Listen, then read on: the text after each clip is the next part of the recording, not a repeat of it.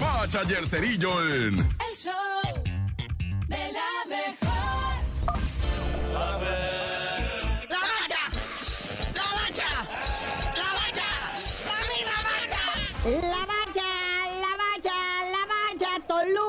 Informa, manda comunicado luego de los pellizcos, zapes y jiricuazos entre Volpi y su ex Querétarena ya. Así es, carnalito. Enérgico comunicado mandó el Toluca tras la pelea de Thiago Volpi contra el Querétaro, que fue un directivo ahí del Querétaro que le ahí se, se hicieron de palabras al terminar el partido, donde el Toluca goleó 3-1 al Querétaro y el segundo gol del Toluca lo metió Thiago Volpi de penal y pues ahí en Querétaro la gente lo vio como un insulto porque Querétaro fue el equipo que trajo a México a Thiago Volpi y Thiago Volpi es brasileño. Entonces se hicieron de palabras, dice Thiago Volpi, no, yo, yo no jamás insultaría al Querétaro, es el equipo que me dio la oportunidad en México, le tengo su aprecio. Pero pues luego el Toluca lanzó un comunicado dirigido a la Comisión Disciplinaria de la Federación Mexicana de Fútbol para que investigue los hechos y se castigue a quien se tenga que castigar. Pero luego misteriosamente el mensaje desapareció, fue borrado.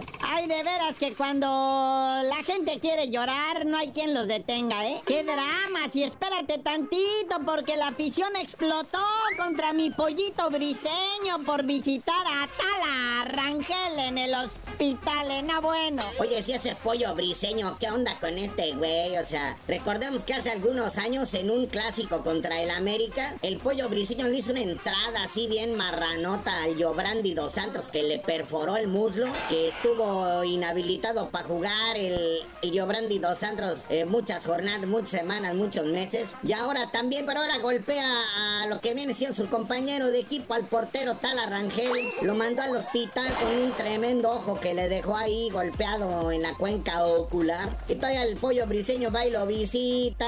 Y ahí le dice, échale ganas, carnalito. Suben foto al Instagram y el público se quiere tragar al pollo briseño. Le dicen, qué poca jefa. Pues tú lo mandaste ahí, güey. Pero eso sí, todo tiene que quedar registrado en las historias de Instagram. Porque si no, no se viraliza y es como si no existieras, canal. Y hablando de esto, ¿quién será el portero de Chivas luego de la baja de Mitalita? Y ahora viene la gran polémica, ¿verdad? ¿Quién se queda bajo los tres palos en las chivas? Porque primero estaba el guacho Jiménez, pero en vista de que parecía coladera así tipo Memo Ochoa, por eso pusieron al tal Rangel. Entonces ahora podría quedarse el guacho que entró al quite ahí en el clásico tapatío. O está el novato, el Oscar Walley. Y aquí Chivas faltando al respeto a los jugadores nacidos en México, se trae a este mexicano que no nació en México. Oye, padre, ¿qué hay de cierto que México está coqueteando para los Olímpicos del 2036? Imagínate, yo estaría como de 40 años ya, 36 años tendría. Las Olimpiadas del 2024 en París, el 2028 en Los Ángeles, acá en los Estados Unidos. Para el 2032,